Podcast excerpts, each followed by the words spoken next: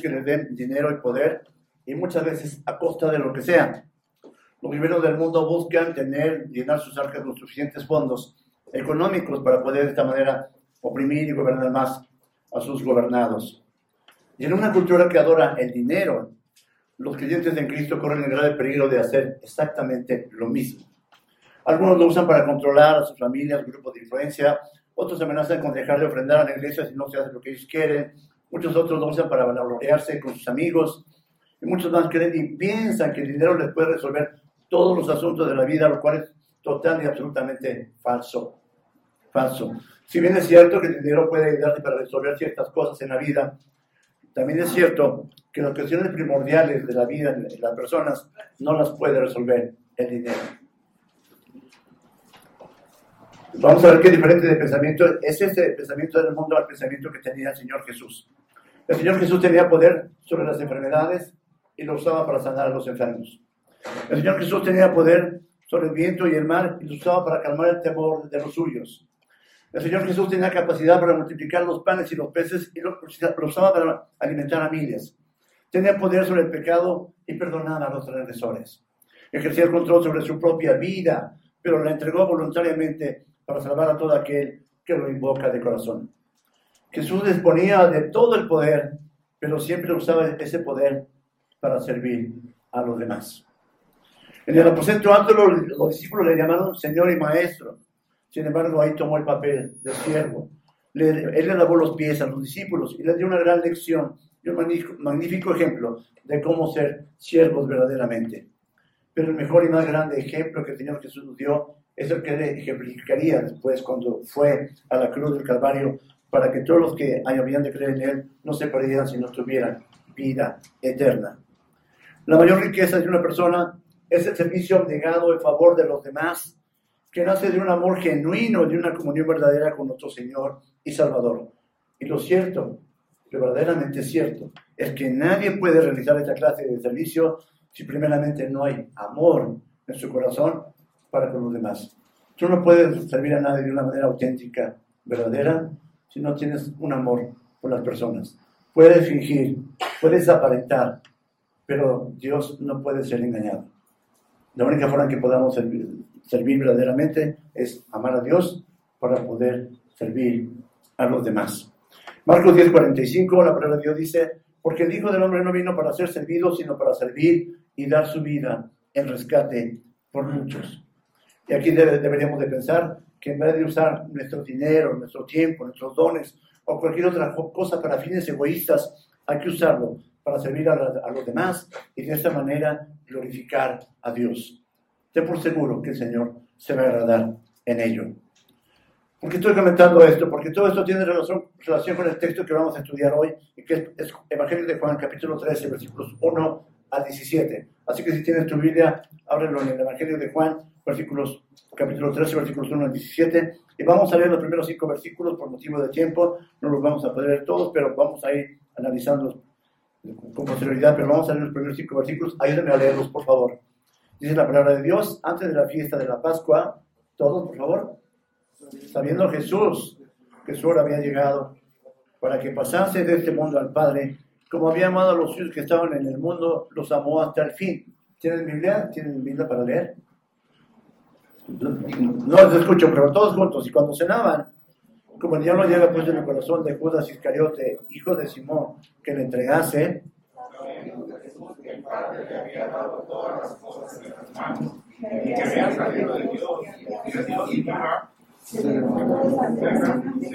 su. Luego fue en el y comenzó a lavar los pies de los discípulos con con que ceñido. ¿Te acuerdas? Ahí vamos a, vamos a pedir la ayuda de Dios para que podamos comenzar cristianos. No podemos pretender abrir la escritura sin, sin, pedir la ayuda de Dios. Vamos a orar, por favor. Bendito Padre Celestial, te damos muchas gracias, Dios, porque siempre vemos que tu palabra nos exhorta, nos redarguya, nos alienta, nos da esperanza, nos da dirección, nos da consuelo, Dios. Ayúdanos a poner nuestra mente atenta, nuestro corazón dispuesto, para que podamos absorber toda esa enseñanza que tienes para nosotros el día de hoy, en que podamos salir, Señor, diferente de cómo llegamos, con un ánimo de servir a los demás, sabiendo que de esa manera te glorificamos a ti, Señor. Que sea tu voz la que se exponga a Dios, que sea tu espíritu el que se mueva y tu palabra la que, la que se quede clara en la mente de mis hermanos, para que podamos, Señor, ser verdaderos servidores de toda esa gente que no te conoce y ser servidores de los nuestros, Señor, porque es ahí donde también necesitamos trabajar y hacer las cosas que son agradables delante de tus ojos. En el nombre precioso de Cristo Jesús te lo pedimos y te damos gracias, Señor. Amén. Entonces vamos a ver Juan capítulo 13, versículos 1 al 17, y el punto principal de nuestra aplicación de hoy es, Dios quiere que tengamos presente que los ciudadanos de su reino debemos ser siervos y servidores de los demás, lo mismo que nuestro rey. Ahí tus hojitas tienes para completarle lo, que falta en, las palabras del texto. Dios quiere que tengamos presente que los ciudadanos de su reino debemos ser siervos y servidores de los demás, lo mismo que nuestro rey. Y vamos a ver tres puntos, que son el ejemplo del siervo, versículos 1 al 5, 2, la oposición al siervo, versículos 6 al 11, y 3, la instrucción del siervo, versículos 12 al 17. Así que vamos a, a pasar a nuestro primer punto rápidamente, el ejemplo del siervo, versículos 1 al 5. Antes de entrar al contexto de lo que estaba pasando en el versículo 13, déjame decirte el contexto que, que estaba ocurriendo anteriormente a eso para que podamos entrar con más conocimiento de causa al, al, al tema que vamos a ver hoy. El Evangelio de Juan comienza hablando de, de, Cristo como el verbo, y que el verbo era desde el principio, el verbo era, era, Dios y el verbo era con Dios. Que todas las cosas por él habían sido hechas, que en él estaba la vida, que la vida era la luz de los hombres, y que aquella luz verdadera que alumbraba a todo hombre venía a este mundo. Que en el mundo estaba y el mundo por él fue hecho, pero el mundo no le conoció. Que a los suyos vino, los suyos no le recibieron pero que a todos los que le recibieron, a los que creen en su nombre, les dio potestad de ser hechos hijos de Dios. Entonces decimos, wow, o sea, realmente Dios no se mide en las cosas que Él hace. El Señor Jesús había irrumpido en la, en la escena humana de una manera espectacular, de una manera imposible de ignorar. Su predicación, las obras y las señales que Él hacía no tenían comparación con ninguno, ningún otro antes de Él. El verbo había sido hecho carne para poder ser el, el, Cordero de Dios que quita el pecado del mundo. No había forma de no darse cuenta de que era una persona diferente, era un ser excepcional. En el ámbito terrenal, Jesús había venido a, partir de la historia de la humanidad en, en, dos, antes de Cristo y después de Cristo. Eso lo, lo podemos constatar aún el día de hoy. Pero en el ámbito espiritual, Jesús iba a ser un parteaguas, parteaguas al instituir el nuevo pacto por medio de su sacrificio, su sangre, y así poder obtener nuestra redención y perdón de pecados, para darnos acceso directo al Padre y permanente con nuestro Dios. Sin embargo, tristemente vemos que en los capítulos 1 a 12 del Evangelio de Juan, y te pido que después tú en casa lo revises, te vas a dar cuenta del rechazo de Jesús por parte de la nación de Israel. A pesar de todo lo que él había hecho, a pesar de todo lo que él había mostrado, la nación de Israel seguía incrédula. Ellos no fueron capaces de reconocer al Mesías profetizado en el Antiguo Testamento. Y ahora, ante la dureza del corazón de todos ellos, Jesús concluye su ministerio público para enfocar, enfocarse en el ministerio privado, dedicado por completo a sus propios discípulos. Este es el contexto del capítulo 13 y nuestro escenario ahora es el aposento alto. El aposento alto es un lugar donde Jesús pidió expresamente que se preparara la cena de la Pascua, que él iba a tomar con sus discípulos, la última cena que él iba a tomar con ellos, estando en su vida terrenal. Este es nuestro escenario en el capítulo 13 y ahí comenzamos nuestra enseñanza. Que el versículo 1 del capítulo 13 dice, antes de la fiesta de la Pascua. tenemos un momento ahí. ¿Qué era la Pascua? La Pascua era una de las fiestas religiosas anuales que celebraba el pueblo judío para conmemorar la liberación de Israel por parte de Yahweh, de Dios. Después de 400 años de esclavitud en Egipto, Dios, usando a, Moisés, libera al, pueblo de, de, de, Israel de Egipto para llevarlo e introducirlo a Canaán, que era la tierra prometida. Pero la Pascua no solo recordaba la liberación de la esclavitud, sino también recordaba al, recordaba al cordero o víctima del sacrificio, cuya sangre, untada en los postes y en los dinteles de las puertas de los hogares israelitas, evitó que el ángel de la muerte matara al primogénito de cada familia del pueblo de Dios. La Pascua debería ser celebrada por todos los israelitas, incluyendo los, los extranjeros circuncidados que vivían entre ellos. Y esto era por un estatuto perpetuo, era una celebración solemne Era Jesús después de participar con sus discípulos en esta celebración de la Pascua, él mismo iba a ser ofrecido como el cordero que había de ser sacrificado por la por nuestros pecados. Antes de la fiesta de la, de la Pascua, dice el versículo 1, sigue diciendo, sabiendo Jesús que su hora había llegado para que pasase de este mundo al Padre, y hacemos otra pausa ahí. El Señor Jesús sabía perfectamente el orden de los tiempos, de los acontecimientos, de las cosas que habrían de acontecerle en su andar terrenal. Nada estaba ocurriendo por accidente o de manera imprevista, todo estaba ocurriendo de acuerdo a los planes y anticipados propósitos de Dios. Juan 12, 23, 24, lo van a tener en sus pantallas. Dice, Jesús le respondió diciendo, ha llegado la hora para que el Hijo del Hombre sea glorificado. De cierto, de cierto digo que si el grano de trigo no cae en la tierra y muere, queda solo, pero si muere, lleva mucho fruto. Y Juan 10, 17 y 18 dice, por eso me ama el Padre, porque yo pongo mi vida para volverla a tomar. Nadie me la quita, sino que yo de mí mismo la pongo. Tengo poder para ponerla y tengo poder para volverla a tomar. Este mandamiento recibí de mi Padre. El, Señor Jesús, a pesar de tener todo el poder que lo ubica como el ser más poderoso del universo, y solamente una nota para los jóvenes, no son los Avengers, los más poderosos del universo, es Jesús, es Cristo, eligió poner ese poder para lograr la salvación de una humanidad caída y perversa que no lo merecía. ¿Qué estamos haciendo nosotros con los dones que Dios nos ha dado? ¿Los estamos poniendo al servicio de la causa de Cristo o los estamos usando para nuestros propósitos egoístas? ¿Estamos usando nuestros dones para beneficio de nuestras familias o usamos nuestros dones como cuestión para divertirnos, para nuestro propio placer? ¿Qué estamos haciendo en pro de todos aquellos que no conocen a Cristo, que no conocen a Dios? En ellos están incluidos nuestros familiares inconversos.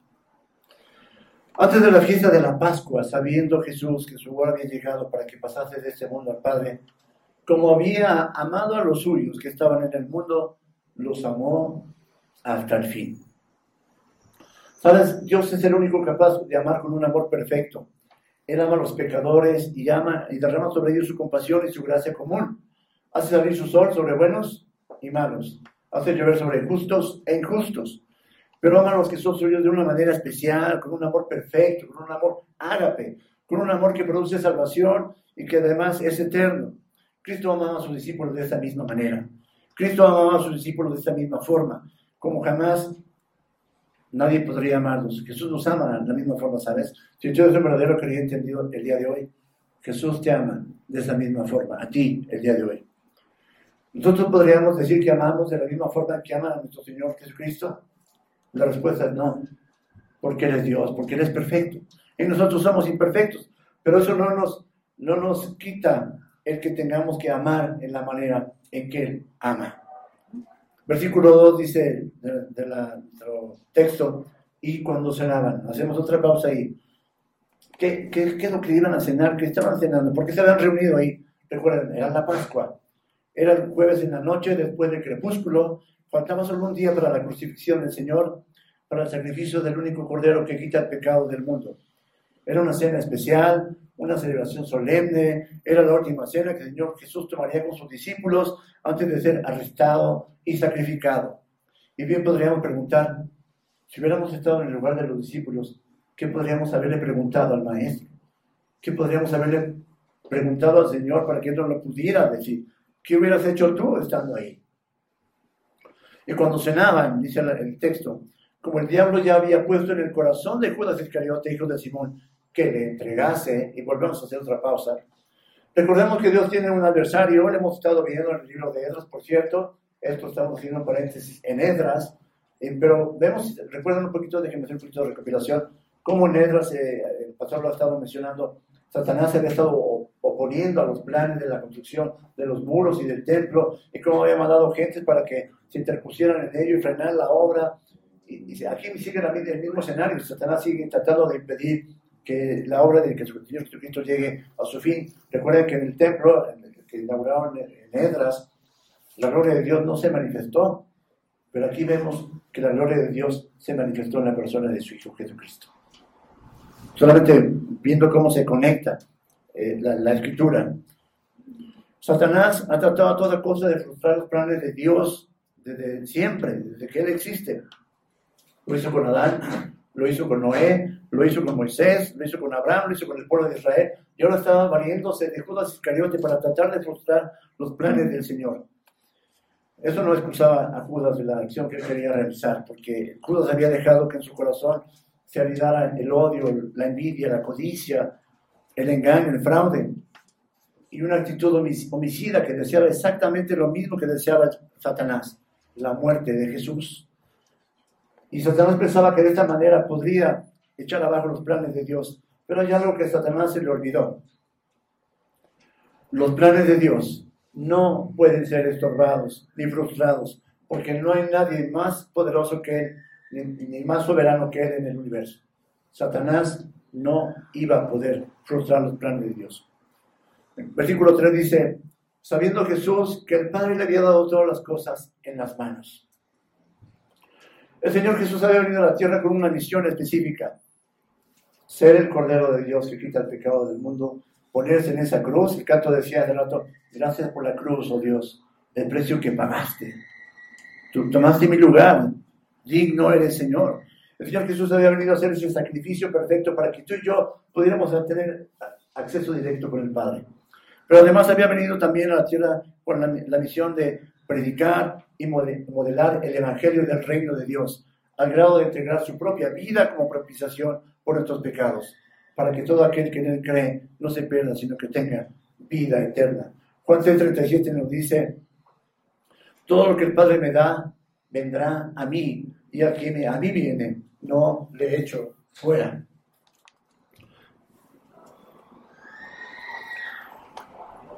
Solo como comercial, eh, ahora comprendo al pastor con tres predicaciones, y ver si se gasta la voz. Aunque Dios derrama cada día su gracia común sobre todos los seres humanos, el Señor Jesús tiene, tenía también un cuidado especial por todos y cada uno de los que son suyos, de los que realmente le pertenecen. Esto es como cuando tú tienes a tus hijos y tus nietos y ves a muchos niños jugando, pero tú ves a los tuyos con un amor y un cariño especial, ¿no es cierto? Los distingues entre los demás, o sea, no porque haga distinción, pero hay un amor muy especial que tú sientes por los tuyos. De esa manera nos ama el Padre. Y además, ninguno de los que han creído, de los que hemos creído en el Señor, vamos a ser desechados, porque nadie nos puede arrebatar de las manos del Señor, que es nuestro Padre Todopoderoso. Porque los propósitos de Dios se cumplen en los hombres y a pesar de los hombres. Versículo 3 sigue diciendo, sabiendo Jesús que el Padre le había dado todas las cosas en las manos y que había salido de Dios y a Dios iba. Jesús había dejado su trono y descendido del cielo, no para hacer su voluntad, sino la voluntad del que lo envió. Esto es la voluntad de Dios. Y como dice el pastor Josué, lo ha dicho en toda la predicación de Edras, Dios es implacable en el propósito de instalar su reino en la tierra. Esto es, Dios va a hacer todo lo que tenga que hacer para que su reino se instale definitivamente en la tierra. Y a pesar de que ya lo había intentado con diversos hombres y todos ellos habían fallado, según el Evangelio de Marcos, el tiempo se había cumplido y el reino de Dios se había acercado. Así que todos aquellos que quieran ser parte del reino de Dios, que quieran ser ciudadanos de ese magnífico reino, debemos hacer dos cosas. Una es arrepentirnos de nuestros pecados, otra es creer en el Evangelio de Cristo. Exactamente lo mismo para nosotros el día de hoy. Si queremos ser ciudadanos de ese reino majestuoso, necesitamos arrepentirnos verdaderamente de nuestros pecados y creer en el Evangelio del Señor Jesucristo. Porque eso es lo que el Señor Jesucristo, por eso el Señor Jesucristo había salido de Dios e iba a regresar a Dios. Además, Cristo estaba dispuesto a soportar el rechazo, la traición, la agonía, la separación de la Trinidad y la muerte.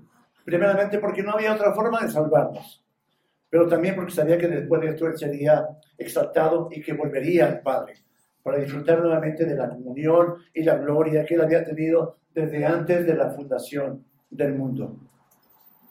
Juan 16, 28 dice la palabra de Dios, hablando del Señor Jesucristo, salí del Padre y he venido al mundo. Otra vez dejo al mundo y voy al Padre. Versículo 4. Quiero que pongan mucha atención en este, en este versículo, por favor.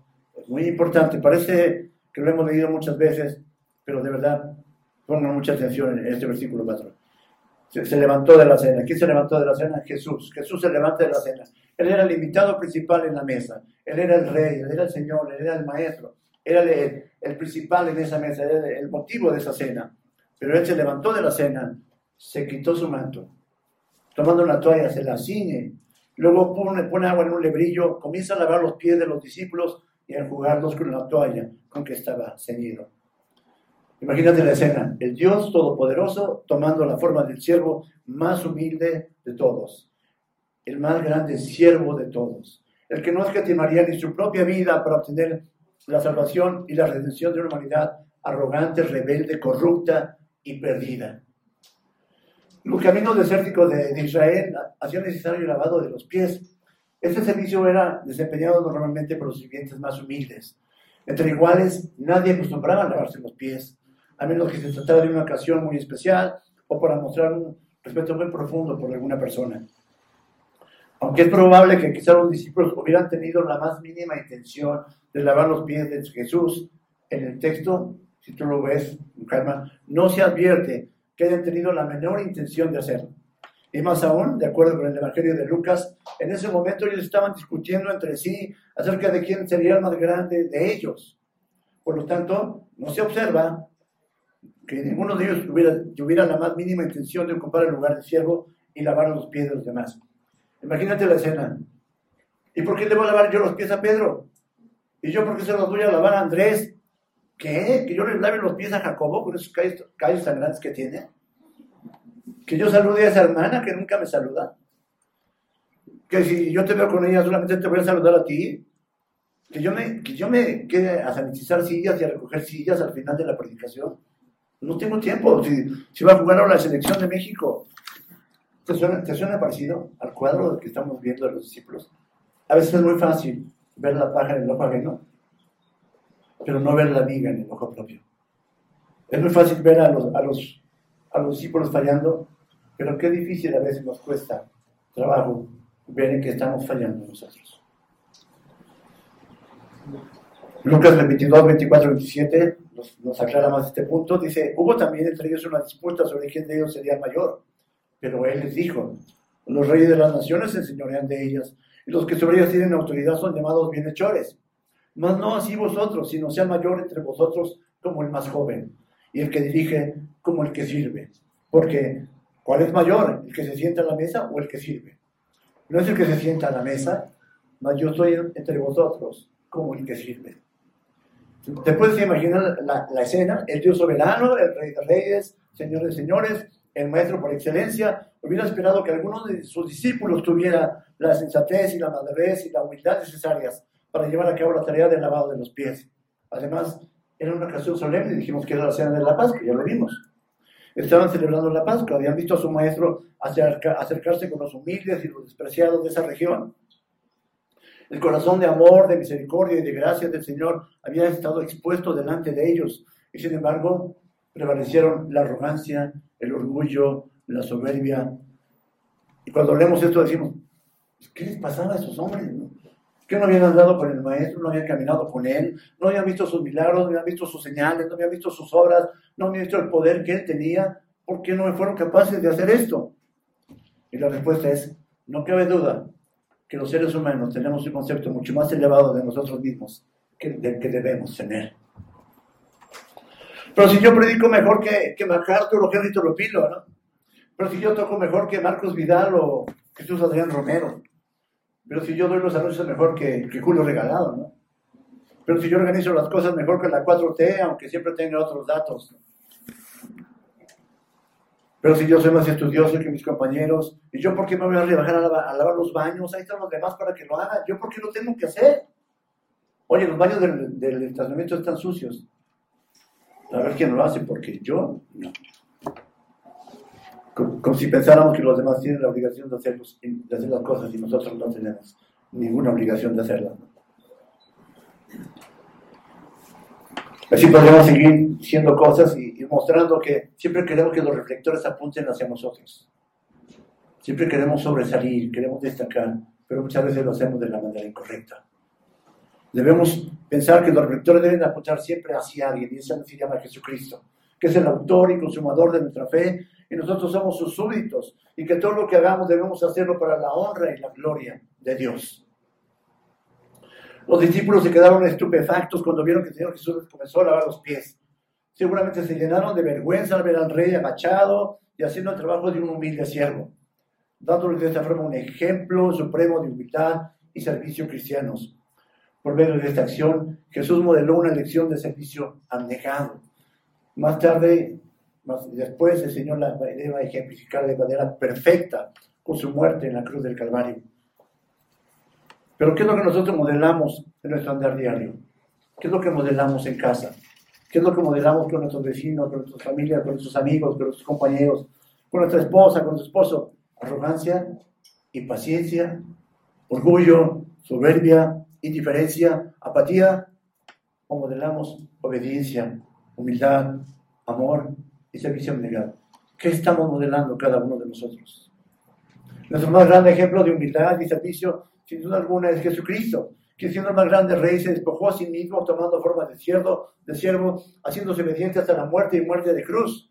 Nosotros los creyentes, los ciudadanos de su reino, los que realmente nos hemos arrepentido, los que hemos creído en Él, debemos seguir su gran ejemplo de amor y de obediencia, de amor y de servicio. Esto nos lleva a nuestro segundo punto de esta mañana, la oposición al siervo. Entonces vemos ahí que el Señor Jesucristo no solamente es el Señor y Maestro, no solamente es el Rey del universo, sino que además nos da ejemplo de lo que tenemos que hacer como súbdito de su reino. El punto número dos es la oposición al siervo. Versículo 6 al 11. Al 11 perdón. Versículo 6 dice, entonces vino Simón Pedro y Pedro le dijo, Señor, ¿tú me lavas los pies? Estoy seguro de que los discípulos no solo estaban atónitos, sino avergonzados. Aunque no debiera, les causó mucha sorpresa que el Señor mismo les lavara los pies. Que se hubiera rebajado la condición del siervo más humilde. Y recordemos que cuando el Señor usaba el, nombre de Simón antes de Pedro, era porque algo en la conducta de Pedro no había, estado, no había sido adecuada. Eh, además, porque era el vocero del grupo de los doce.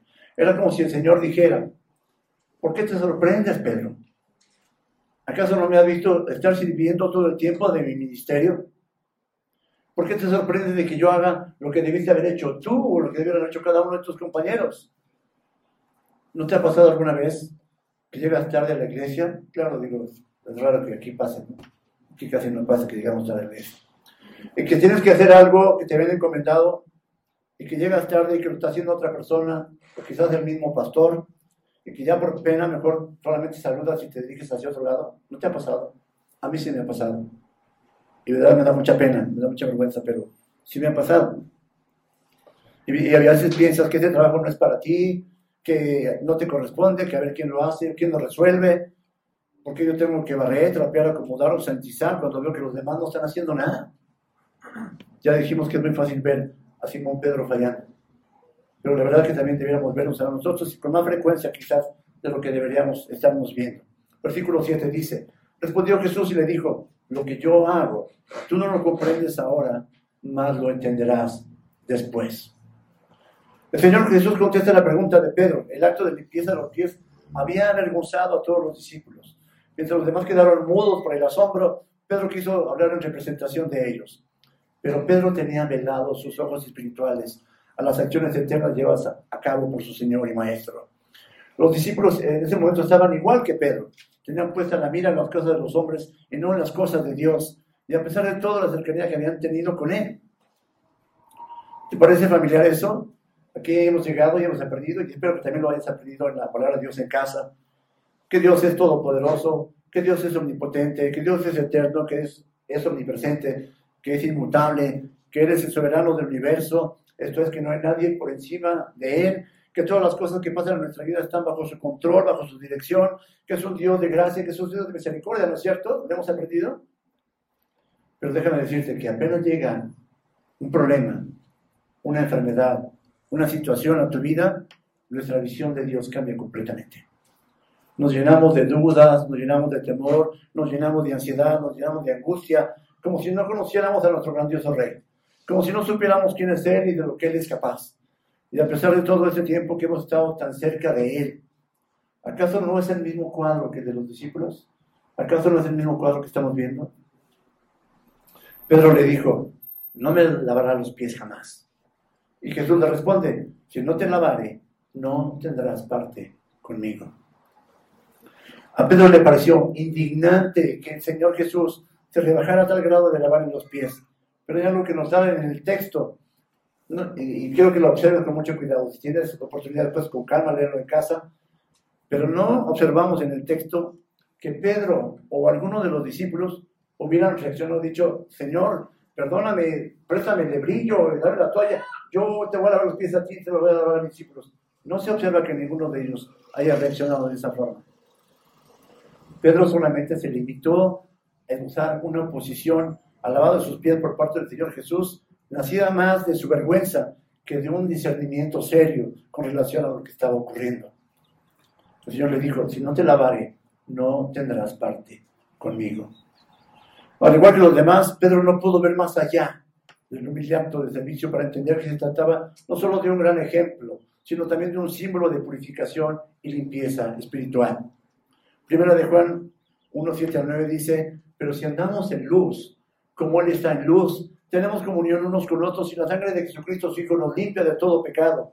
Si decimos que no tenemos pecado, nos engañamos a nosotros mismos y la verdad no está en nosotros.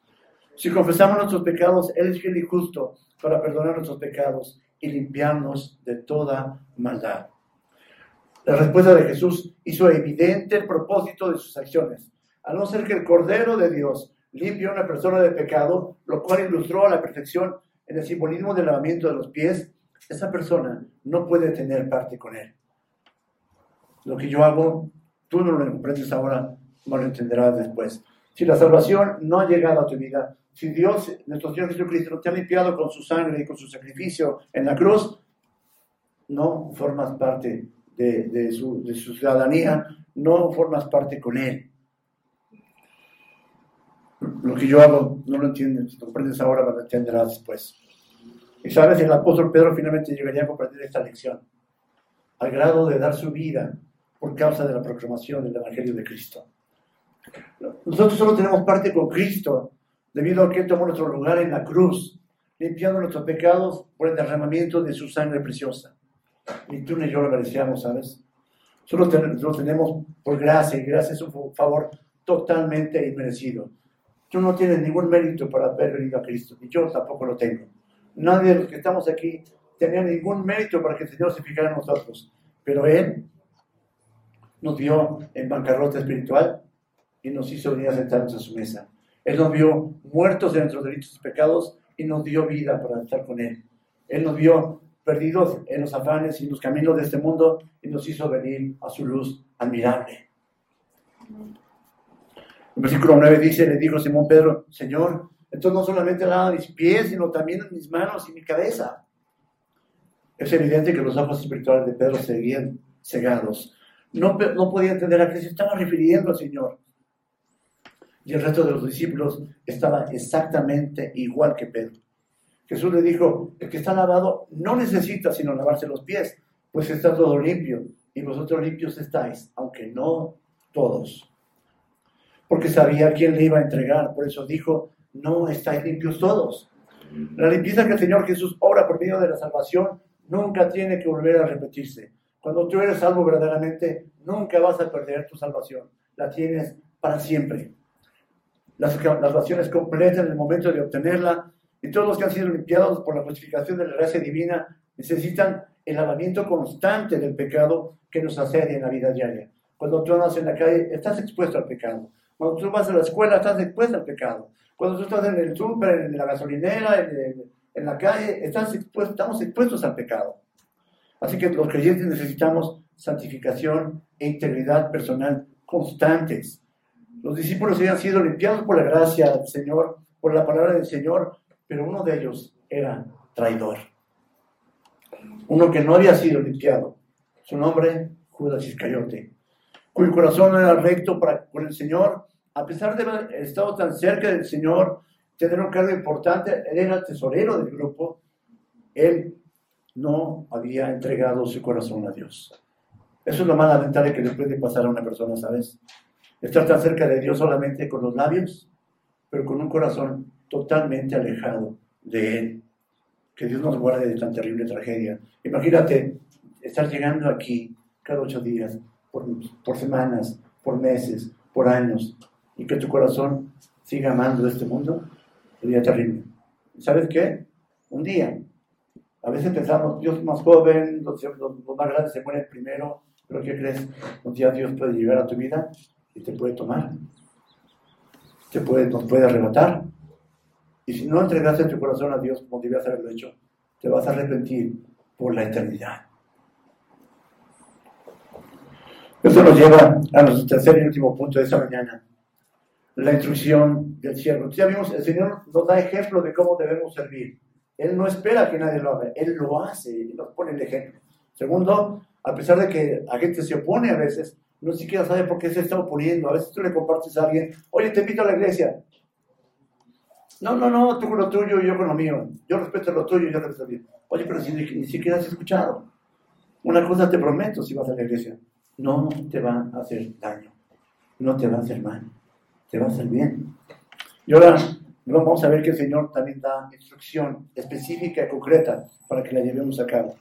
La instrucción del siervo, versículo 12 al 17.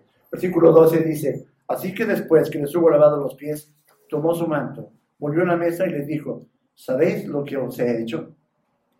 El apóstol Juan narra que una vez que Jesús terminó de lavar los pies a todos sus discípulos, y ya vimos que ninguno de ellos tuvo la más mínima intención de ayudarle al Señor Jesucristo en esta tarea, vuelve a ponerse su manto, se sienta nuevamente a la mesa, y seguro los discípulos estaban más que avergonzados. Recordamos, recordemos que estaban tomando la cena de la Pascua, que era una cena y una ocasión eh, solemne, sublime.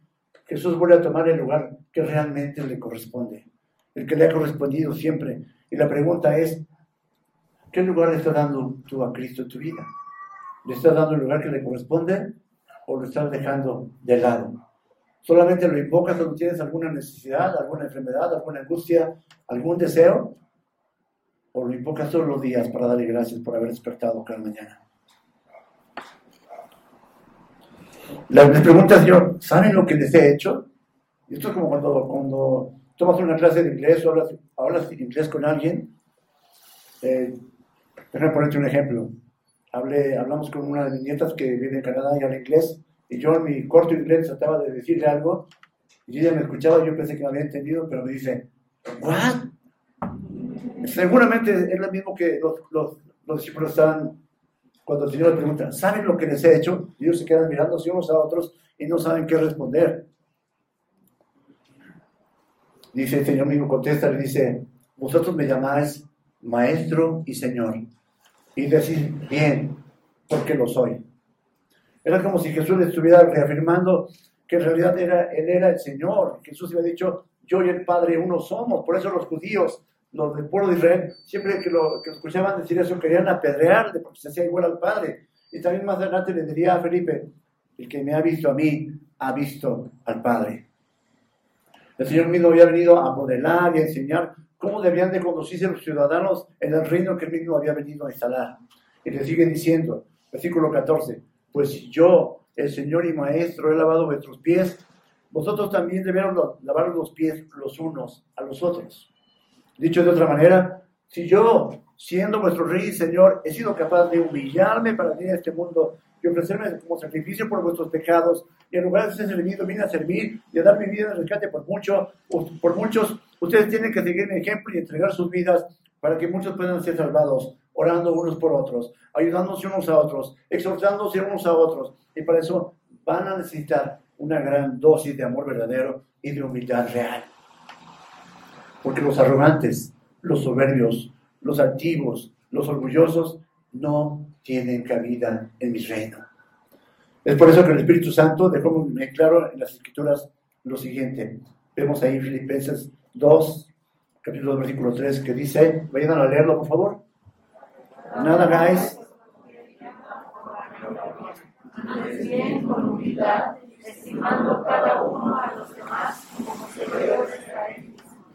la pregunta es, ¿realmente este versículo forma parte de nuestro concepto diario de lo que debemos ser como creyentes? ¿Consideramos a los demás como superiores a nosotros mismos? ¿Hacemos las cosas con humildad? ¿Nos hacemos por vanagloria, o por contienda? Versículo 15. Porque ejemplo os he dado, para que como yo os he hecho vosotros también hagáis. Dios nunca nos pide hacer nada por Él que Él no haya hecho ya por nosotros.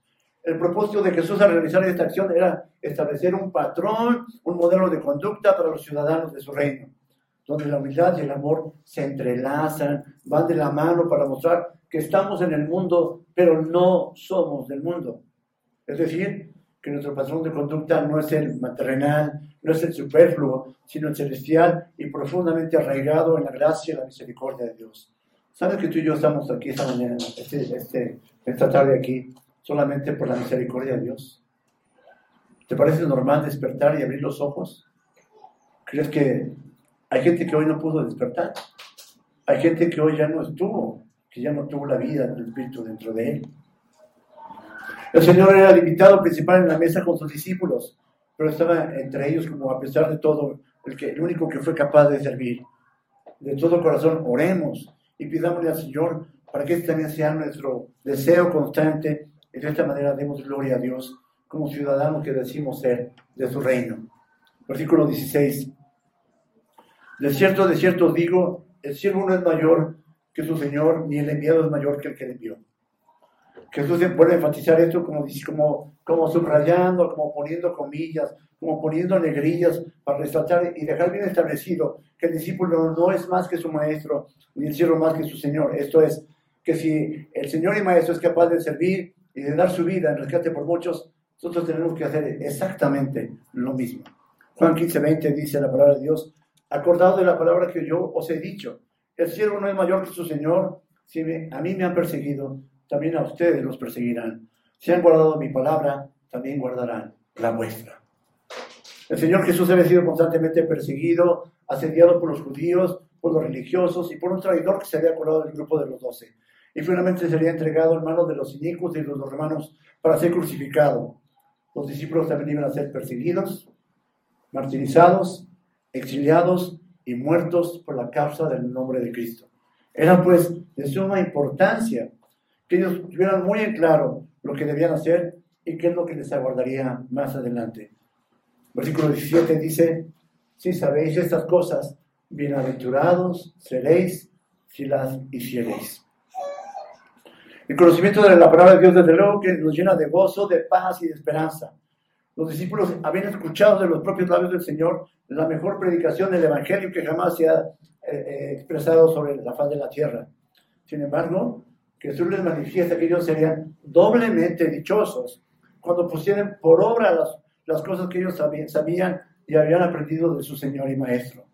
Porque el verdadero gozo del creyente está estrechamente vinculado con la obediencia a la palabra de Dios. Santiago 1.22 dice, pero sed hacedores de la palabra y no tan solamente oidores, engañándoos a vosotros mismos. Y Santiago 1.25 dice, mas el que mira atentamente en la perfecta ley, la de la libertad, no si, y persevera en ella, no siendo oidor olvidadizo, sino hacedor de la obra, este será, ¿qué?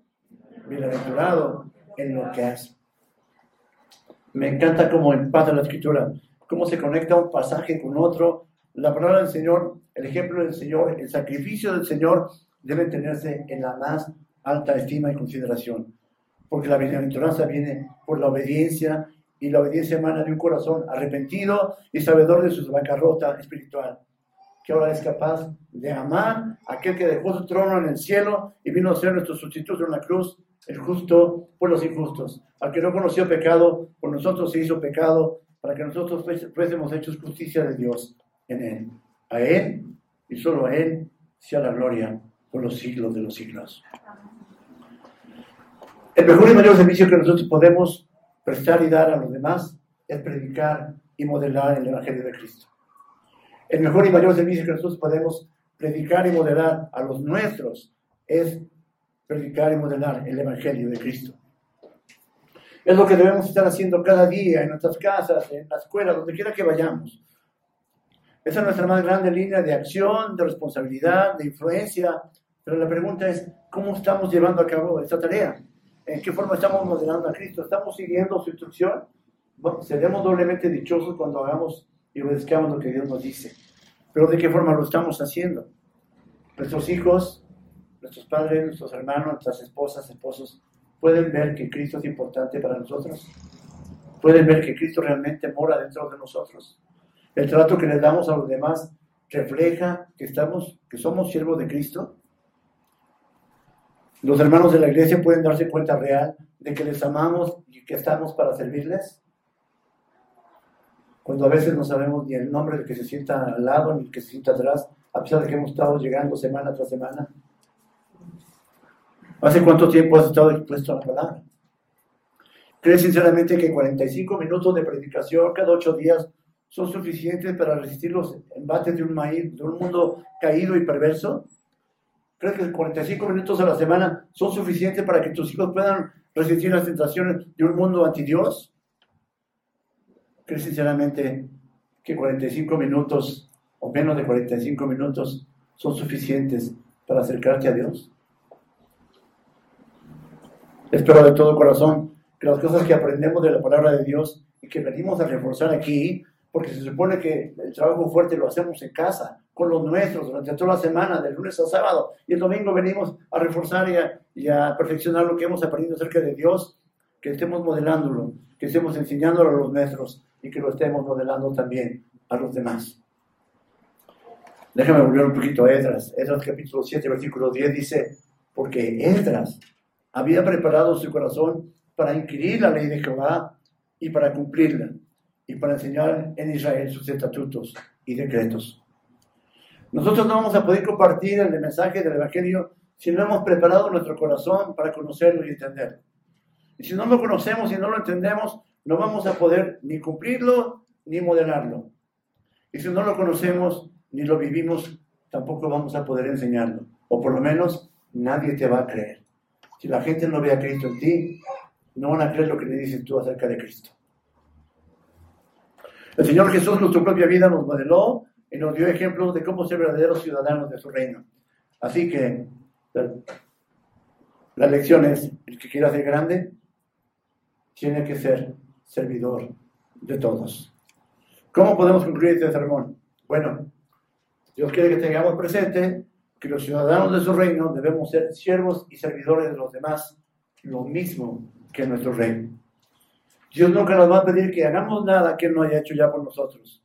Y como ciudadanos de su reino, quiere que ante todo seamos obedientes a su palabra y humildes de corazón para que podamos no solo llevar el mensaje del Evangelio del reino de Dios, sino además modelar el reino de Dios con nuestras propias vidas. El mundo se encuentra sumido hoy en una profunda oscuridad espiritual. Nosotros hemos sido llamados a ser la luz del mundo, la sal de la tierra. Pero no vamos a poder serlo si tenemos una actitud arrogante, un corazón soberbio y ojos altivos. El Señor se ha interesado mucho por nosotros a lo largo de la historia. Él sigue llamando a gente a que venga a ser parte de su reino. Así que seamos ciudadanos reales, firmes, diligentes, apasionado de tener el bendito privilegio de poder no solo proclamar el Evangelio del Reino de Dios, sino vivir de acuerdo a sus normas y estándares, porque nuestro Rey nos ha dado ejemplo de ello. A Él y solo a Él sea la gloria por los siglos de los siglos. que Dios les bendiga.